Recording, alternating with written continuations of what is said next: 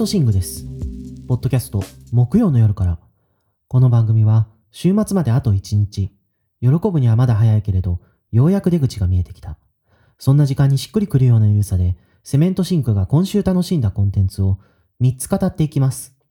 気負わず気軽に生活の隙間に寄り添うような内容を目指す番組です。はい、えー、第36回始まりました。皆さん今週1週間いかがお過ごしになられましたでしょうか？僕はですね、あの、先週ね、花粉がきついって言ってたんですけど、本当にね、今週も引き続き花粉がきつくですね。あの、最近はね、毎朝起きたらね、涙と鼻水が止まらないっていうね、号泣しながら起きるっていう、なんかちょっとドラマチックな毎日を過ごしております。今週はですね、そういう、あの、花粉がね、きついっていう以外にね、特にね、何もなかったんですけれどもね、ちょっとね、あの、夜遅くまでね、あの、所用が続くということが続いてですね、このポッドキャストを録音する時間はあんまり十分取れなかったっていうのがあってですね、なのでちょっと今週の内容はですね、あの、いつも通りね、3本紹介しようとは思うんですが、ちょっとね、短くなるかもしれません。あの、その点ね、申し訳ございませんが、ご了承ください。そんなね、ちょっと花粉に悩まされる毎日を送っているわけですけれどもね、あの、今週はね、ちょっとウキウキしております。というのもですね、あの、週末にとうとうね、新仮面ライダーがですね、公開されるからなんですね。もうね、期待半分、怖さ半分という感じですけれどもね、もう初号試写も終わったし、とにかく完成はしているということでですね、嬉しいなと思っております。もう楽しみすぎてね、舞台挨拶付きのね、チケットを買ってしまいました。どんなね、出来になっているのか、果たしてね、あの、どういうふうに受け止められるのか、今回もね、あの、ワクワクしておりますけれども、まあね、もう安野が作ったら見に行くのはね、あの、確定してるので、あの、どんな出来でも受け止めようと、そういうね、気持ちでおります、今は。はい、というわけでですね、今週の1本目行こうと思います。ロリエ・ゴドローとあの夜のこと、グザビエ・ドラン。はい、えー、これはですね、スターチャンネル様のご好意により、死者で鑑賞させていただきました。はい、えー、これはですね、グザビエ・ドラン、カナダの映画監督による全5話、だいたい5時間ぐらいのテレビドラマです。ドランはですね、1989年生まれでまだ33歳とね、あの大変若い監督なんですけれどもね、デビューがとても早くて、19歳で、あの、マイ・マザーという映画を撮りましてですね、それが非常に世界中で高い評価を受けて、でね、そこから順調にですね、カンヌに出品し続けていたんですけれども、2014年にですね、マミーという映画がですね、カンヌで審査員賞を受賞しまして、そしてね、その次の年には、たかが世界の終わりというね、映画が、これがね、またグランプリを受賞しまして、もうね、それで一躍世界の巨匠の仲間入りみたいな感じになったんですけれども、そしてね、2018年にはですね、あの、英語作品をね、初めて、あの、撮ることとなりましてね、それがジョン・ F・ ドノバンの使徒性という映画なんですけれども、この後ですね、また地元のですね、あの、ケベック、あの、ドラはね、カナダ出身なんですけれども、フランス語圏のカナダ、あの、ケベック州のですね、出身なんですね。だからね、あの、例外はありつつも、基本的にはフランス語で撮ってる人、フランス語圏の映画監督という感じですね。たかが世界の終わりは、あの、フランスの役者ギャスパー・ウリエルとか、あの、レア・セドゥとか、マリオン・コティアールとかを起用しているので、あの、これはですね、あの、フランスで撮った映画と言ってもいいような気がしますが、まあ、あの、舞台はね、どことは特定されていないんですが、基本的にはですね、あの、とにかく、あの、地元であるね、ケベック州で映画を撮っていて、で、描かれる人間関係とかもですね、あの、割とね、あの、数人のね、親密な関係をね、描いたものが多いと。そういう意味ではですね、あの、なんていうか、あの、自分のね、生活からですね、あの、着想を得てる部分がね、結構あるんじゃないかなとか思ったりするんですけれども、まあね、あの、それをね、あの、きちんと映画という形にまとめられるからすごいんですが。ただですね、あの、そんなフィルモグラフィーの中でも結構異質な作品があって、それがですね、あの、トム・アット・ザ・ファームっていう映画なんですね。これはですね、あの、基本的にドランの映画ってドランが脚本書いてるんですけれども、そういうね、ちょっと自作自演的なところがあるんで、ただね、これはね、原作があるんですね。あの、ケベック州の劇作家であるミシェル・マルク・ブシャールっていう、彼のですね、あの、戯曲が原作になっていまして、この映画は。なのでですね、これね、ドラン自身が主演をしているにもかかわらずですね、なんというかちょっとあの、そういう自作自演感みたいなものがあんまりなくて、むしろですね、なんていうか、あの、結構ね、きっちりと積み上げられた、あの、フィクションみたいなね、印象があるんですね。あの、ドランもですね、あの、自分自身がね、話を書いているわけではないので、演出の方にね、より注力している感がですね、この映画はあって、あの、結構ね、怖い内容なんですけれども、これもね、すごく面白い映画なんで、ぜひ見てほしいんですが、一種のね、なんかこう、スリラーというかね、あの、サイコサスペンスみたいなね、映画になってるんですね。でね、僕はね、結構この映画がすごい好きでね、あの、ドラのね、フィルモグラフィーの中でもね、これがね、本当に、あの、1に争うぐらい好きなんですけれども、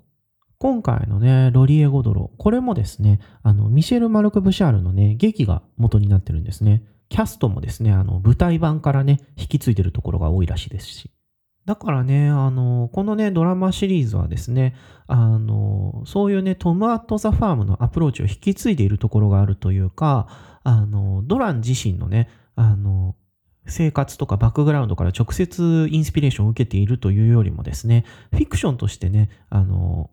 かっちり積み上げられた話が先にあって、それをね、あの、ドランがね、再起走った演出をしているというね、そういう感じかなというふうに思いますね。で、また注目するべきところっていうのがですね、これが一種の家庭劇だっていうところなんですね。というのもですね、これね、あらすじがですね、あの、一家のね、家長であるね、お母さんが既得になったことでね、バラバラに生きてたね、兄弟4人がですね、集まってね、で、それで30年前のね、あの、隠されていた記憶が明らかになっていくっていう、そういうね、ドラマなんですけれども、このね、あの、バラバラになってた家族が集まって、そしてですね、あの、お互いの姿が明らかになっていくみたいな流れはですね、あの、ドランがですね、過去に撮ったですね、たかが世界の終わりとね、非常に近いものがあるんですね。で、このドラマは結構撮り方もですね、たかが世界の終わりで確立したですね、あの、クローズアップの使い方とかをですね、引き継いでいて、なんていうかですね、行き詰まるようなね、会話をですね、本当にね、絶妙なね、寄りで撮ったり、小気味いい編集でですね、あの、ものすごいね、その、高まったね、あの人物同士のテンションをつないでいくっていうことをですね、ここでもやってて、で、すごいのは、なんかドラはですね、あの、そんなね、辛いあの内容をですね、あの、たかが世界の終わりは確か100分ぐらいしかなかったと思うんですけど、これ5時間もやってるんですね。5時間ね、ずっとね、あの、しんどいね、あの、じりじりとしたね、あの、家族同士のですね、削り合いみたいなものが続くんですね。これがね、なんていうか、あの、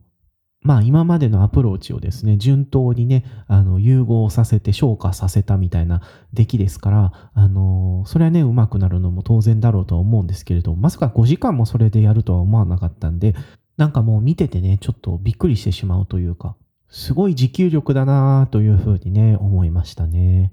あとですね、あの、面白かったのは、あの、このドラマシリーズですね、結構ね、あの、ホラーっぽい演出が多いんですね。あの、過去のね、秘められた、あの、秘密に対するね、恐怖みたいなものを家族が全員持ってるんで。なんていうかね、このドラマ本当に不穏なイメージから始まるんですよ。もうね、一体何が起こるんだろうってね、そこで一気に引き込まれる感じ。ものすごいね、あの、暴力とかね、死のね、予感がね、あの、話のね、水面下にずっと張り付いてて。でね、あの、撮り方とかもね、一部ね、なんかちょっとね、ホラーみたいっていうかね、あの、姿のないものに怯えているような感じがね、あの、続くんですね。途中のね、いくつかの演出についてはね、もはやね、あの、幽霊が出てくるみたいなもんじゃんと思ってしまってね、あの、見ててね、あの、こんなことまでやるんだと思ったんですけれどもね、なんかもともとドランはね、ホラー映画とかジャンル映画がすごい好きだったらしくて、あの、そういうね、あの、ところへの憧れみたいなものをね、ここで爆発させたんじゃないかなと思うんですけれどもね、僕もね、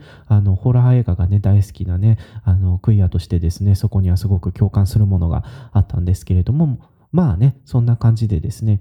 ドラマなんですけれども、なんていうか、ホラー、サスペンス演出がさえ渡っているという仕上がりになっていてですね、ここはなんていうか、まあ、トム・アット・ザ・ファームも非常に怖い映画でしたけれども、あっちはね、なんかサスペンス、サイコサスペンス的な感じで、あの、ドラマ部分のね、比重がね、非常に大きかったように思うんですね。でもこっちではですね、あの、ドラマをやりつつですね、得意時ですね、あの、ホラー演出がですね、暴走するぐらいね、あの、先走ってるところがあってね、あの、これを見てですね、あ、なんか、あの、以前からのアプローチの延長線上にあることは間違いないんだけど、ちょっとなんか一皮むけた感があるなと思ってね、あ、ドラン新境地だなというふうに思いましたね。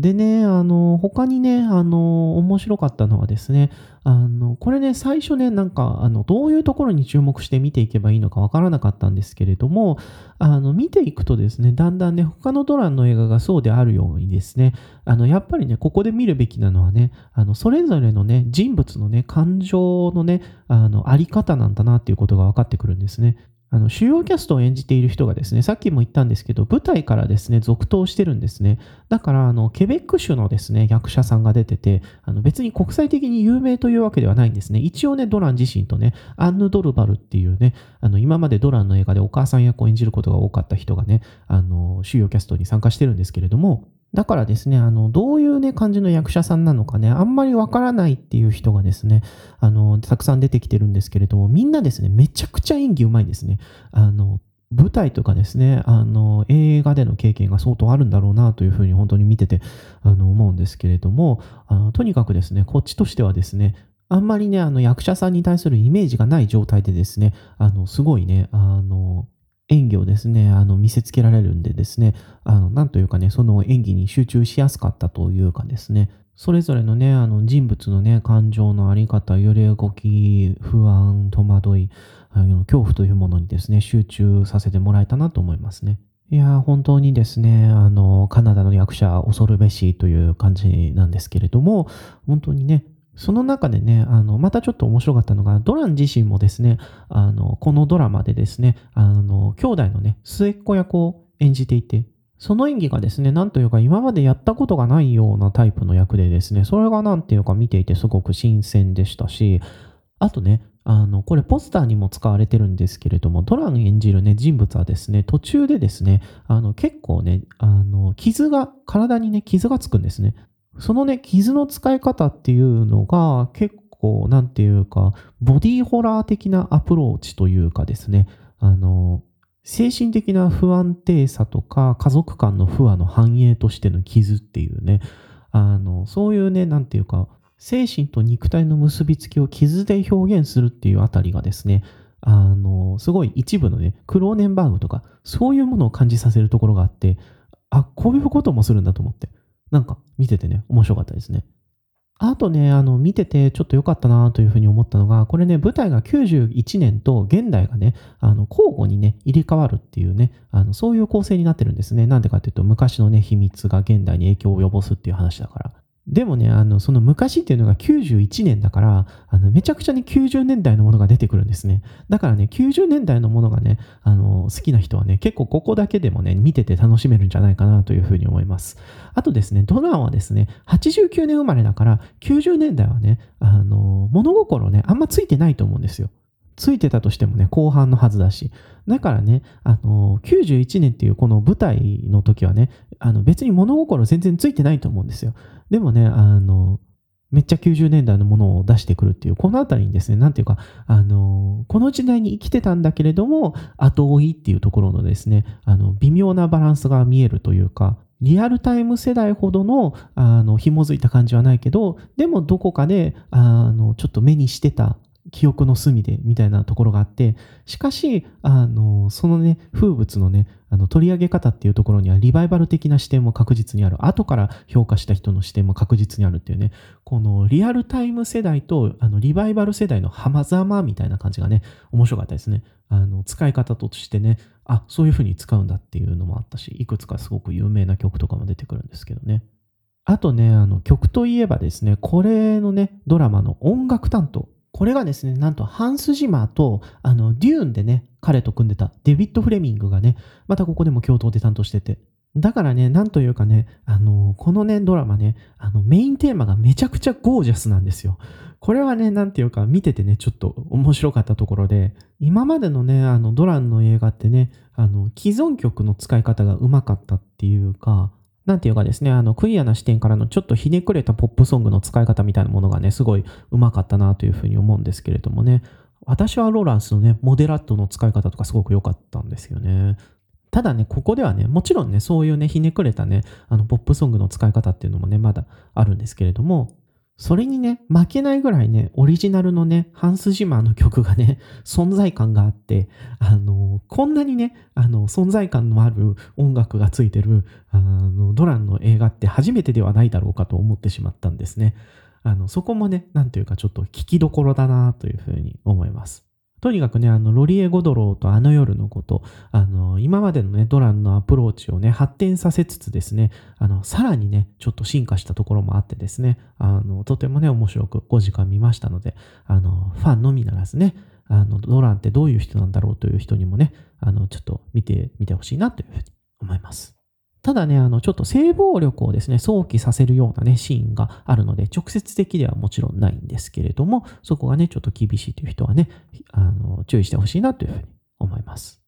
というわけで、えー、ロリエ・ゴドローとあの夜のことをお勧めさせていただきました。それでは、えー、2本目いこうと思います。いつかの君にもわかること、ウベルト・パゾリーニ。はい、えー、この映画はですね、イタリアの映画監督、ウベルト・パゾリーニ監督によるですね、長編映画第3作目です。パゾリーニ監督は、あの、パゾリーニ監督って言ってしまうとですね、あの、どうしてもね、イタリアのピエール・パオロ・パゾリーニの方をですね、あの、連想してしまうんですけれども、ピエール・パオロとあのウベルトの間には、あの、別に血縁関係とかはないそうです。しかしですね、パゾリーニのあの血縁ではないんですけれども、あの、ウベルト監督はビスコンティの、あの、ルキノ・ビスコンティのですね、老いらしいんですね。なんか、すごい話だなと思いますけれども。というわけでですね、ちょっとね、ここからで、紛らわしいので、あの、ウベルト監督と呼ぶようにしたいと思います。で、あの、ウベルト監督はですね、あの、これが長編3作目なんですけれども、キャリアは結構長くて、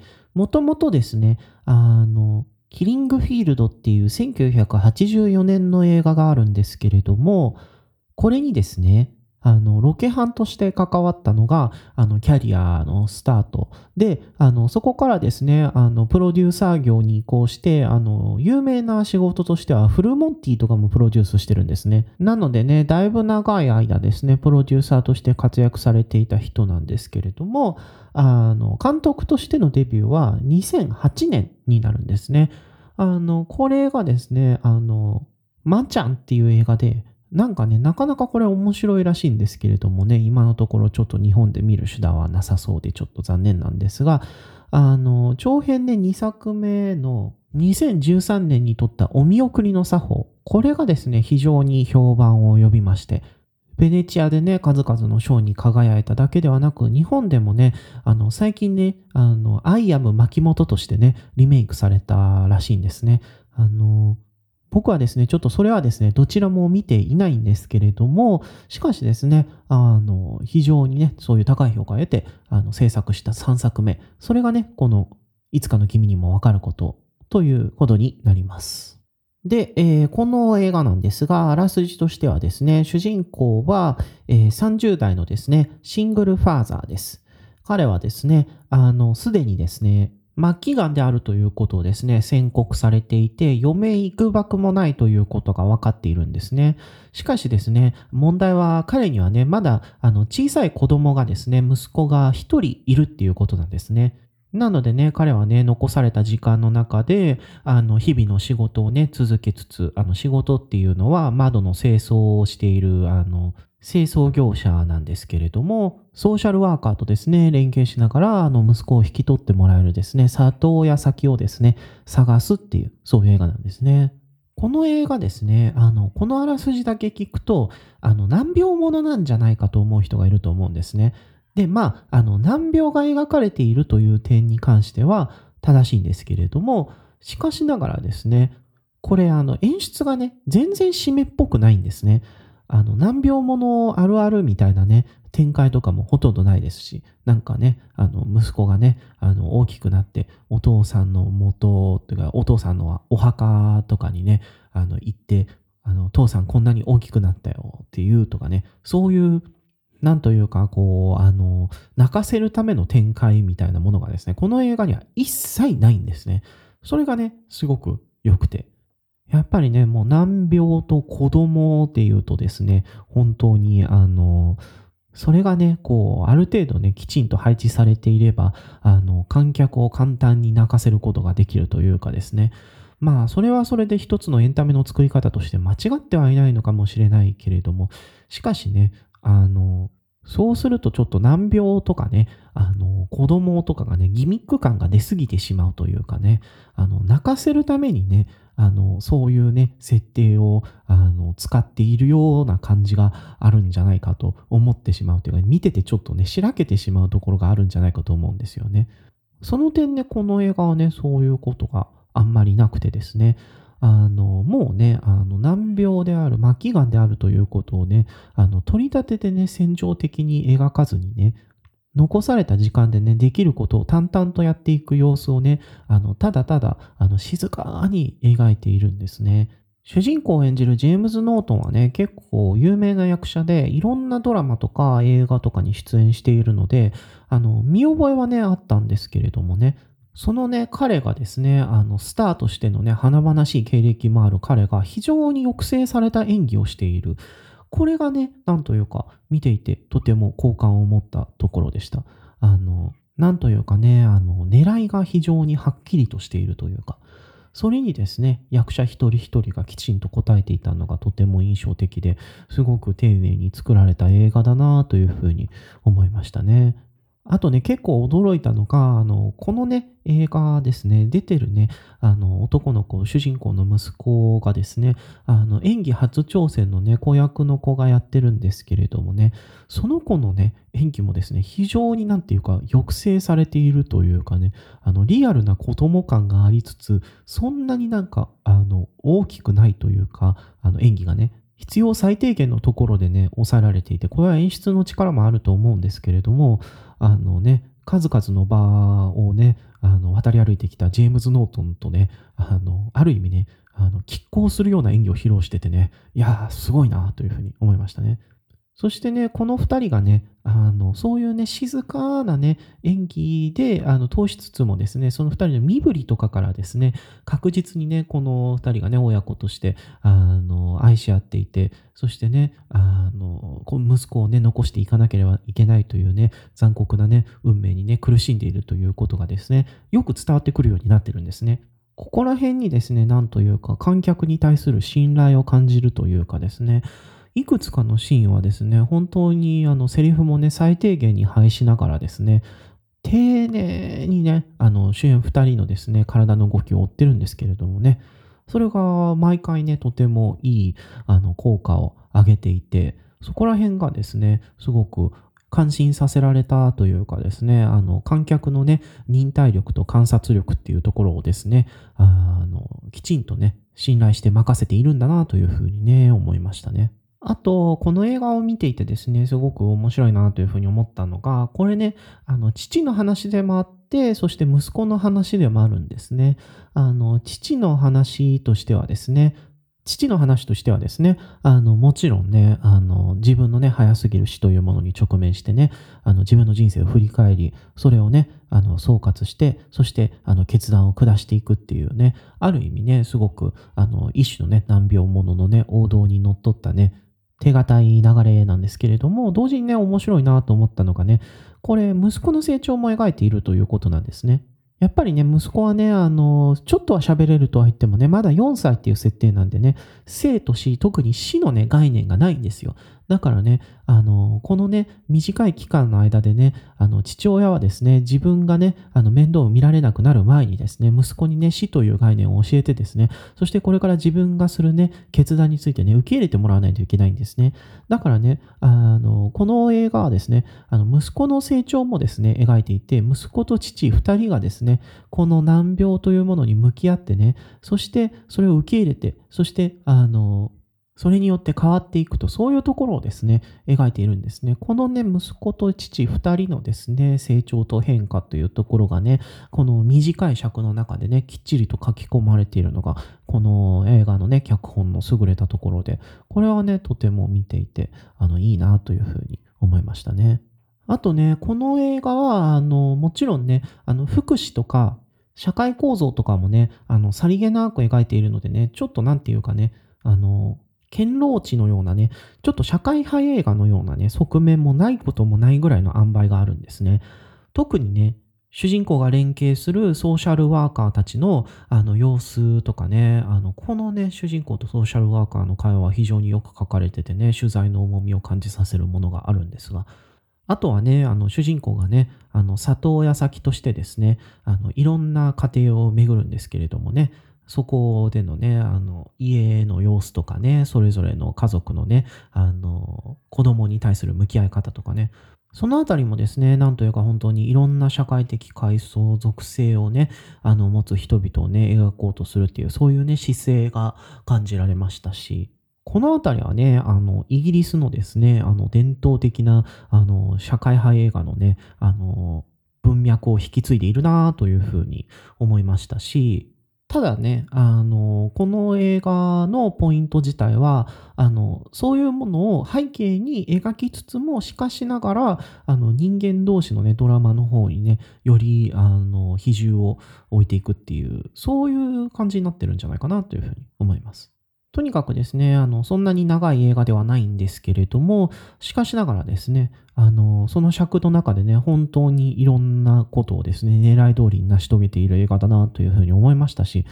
こういうね、職人技的なね、あの、よくできたね、映画っていうのはね、やっぱりね、あの、定期的に見たくなるものだなというふうにね、思いましたね。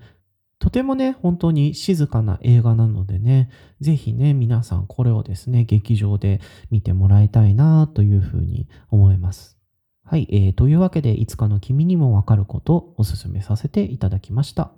はい、えー、それでは今週のあの BL 行かせてもらおうと思います。ベナ、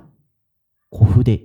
はい、えー、この漫画はですね、あの BL 漫画家の小筆先生による、えー、長編 BL 漫画です。2023年現在、あの、3巻まで発売されておりまして、今のところですね、あの、全巻、あの、Kindle Unlimited で読むことができます。あらすじとしてはですね、あの、江戸時代を舞台にした時代劇です。見せ物小屋でね、働く主人公、一はですね、あの、囚われてきたね、鬼の子供、ベナと出会えます。1はですね、あの、ベナにですね、ベナという名前を与えてお世話をするんですけれども、そのね、うちにですね、あの、ベナはね、1に懐くようになってね、で、1と、あの、ベナはですね、あの、脱走してですね、上野のね、長屋にね、転がり込むっていうね、まあ、そういう話なんですけれども、このね、漫画ですね、これがデビューコミックスらしいんですけれども、もうね、読んでね、まずね、あの、入ってくるのが、このね、あの、漫画家さんのとてつもない画力の高さ。浮世絵のね、あの、影響を受けつつですね、あの、そういう様式化や色彩感覚などを取り入れながら、あの、現代の漫画の絵にですね、違和感なくきっちり落とし込んでいて、あの、そのね、能力の高さ、画力の高さにですね、ちょっと、あの、びっくりしてしまうというか、あの、BL って定期的にとんでもない新人が出てきますけど、あの、このね、絵の魅力にはね、ほとほと、あの、参ってしまったというか、すごいなと思って。なんていうかね、あの、江戸 BL って、あの、昔からあるんですけれども、あの、2017年にですね、桜沢先生が桃と卍を出して、高橋秀夫先生が雪と松をね、同じ年に出したあたりからなんていうかちょっと、またね、次の段階に入ったんじゃないかっていう、そういう印象があってですね。なんというか、あの、交渉をね、どれぐらいね、本気で練って許されるかっていうね、ラインがですね、大幅にね、引き上げられた感じがあって、あの、桃と万がね、あまりにもね、あの、本気で来たっていうところがあるんですけれども、もはや時代劇漫画なのかっていうぐらいね、あの、めちゃくちゃ画面を作り込んでも、あの、BL として面白ければありみたいになったっていうね、そういう印象があるんですね。で、このベナもね、あの、こっちがね、勝手に思ってるだけなんですけれども、その流れの中からですね、あの、出てきたんじゃないかっていうところもあって、本当に完成度の高い画面と素晴らしい絵、これによってね、もうほとんど時代劇ぐらいのね、あの、密度のね、あの、世界を構築しながらそこで BL をやるっていうね、あの、なんていうか、トーチコミックスとかアフタヌーンみたいなね、あの、雰囲気の実験的な画面とかがですね、あの、BL においてもですね、使われるようになったという感じでですね、改めてね、あの、BL というジャンルのね、幅の広さとね、新しい才能のね、尖り方にね、あの、びっくりしてしまうんですけれども、ただね、あの、同時にですね、このベナ、あの、BL としてもですね、非常に面白いというところがありまして、これね、あの、今のところ3巻まで出ているんですけれどもね、非常にきっちりとですね、ベナとイチ、2人のですね、成長が書き込まれていて、すごく読み応えがあるというかですね、ベナもね、あの、イチもね、2人ともね、ちょっと辛い過去をあの背負っていて、2人はですね、あの、それを生き抜くためにね、あの、いろいろね、あの、自分をないがしろにしたりね、あの、深いね、あの、悲しみをね、飲み込んだりしてね、生きてきたわけなんですけれども、それがですね、あの、二人が寄り添って愛し合って思い合うことでね、あの、互いをね、一人の人間としてね、ケアし合うというね、そういうことでね、だんだんとね、過去の自分からね、あの、離れていくことができるようになるっていう、この過程がね、この漫画は非常に丁寧に、あの、描かれていてですね、そこがね、すごく読み応えがあるというか、あの、エピソードのね、配置とかもすごく、あの、巧妙というかね、隙のない仕事で、あの、毎回ね、読んでいてですね、おお、すごいなというふうにね、思うんですよね。そしてね、それをね、ここぞという時のね、決め駒とね、見開きが支えているんですけれどもね、本当に一つ一つの見開きのね、絵としての完成度がものすっごいので、これはね、あの、ぜひね、あの、読んでね、確認してほしいなと思うところです。とにかくね、あの、ベナ、あの、とてもね、漫画として完成度が高く、BL としても面白くですね、あの、まだまだね、お話も続いていきますし、というわけでですね、ぜひね、あの、手に取ってね、あの、追いついてほしいな、というふうに思います。作者さんのね、ツイッターで、あの、1話が試し読みできますのでね、そのあたりで、あの、ぜひ読んでいただいてですね、気に入ったらね、本当に手に取ってほしいな、というふうに思います。というわけで、ベナおすすめさせていただきました。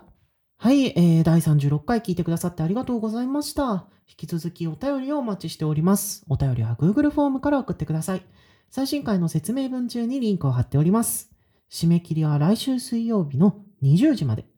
また、よろしければ感想をハッシュタグ木曜の夜からでつぶやいていただけると嬉しいです。よろしくお願いいたします。それでは皆さん、あと一日頑張ってください。セメントシングでした。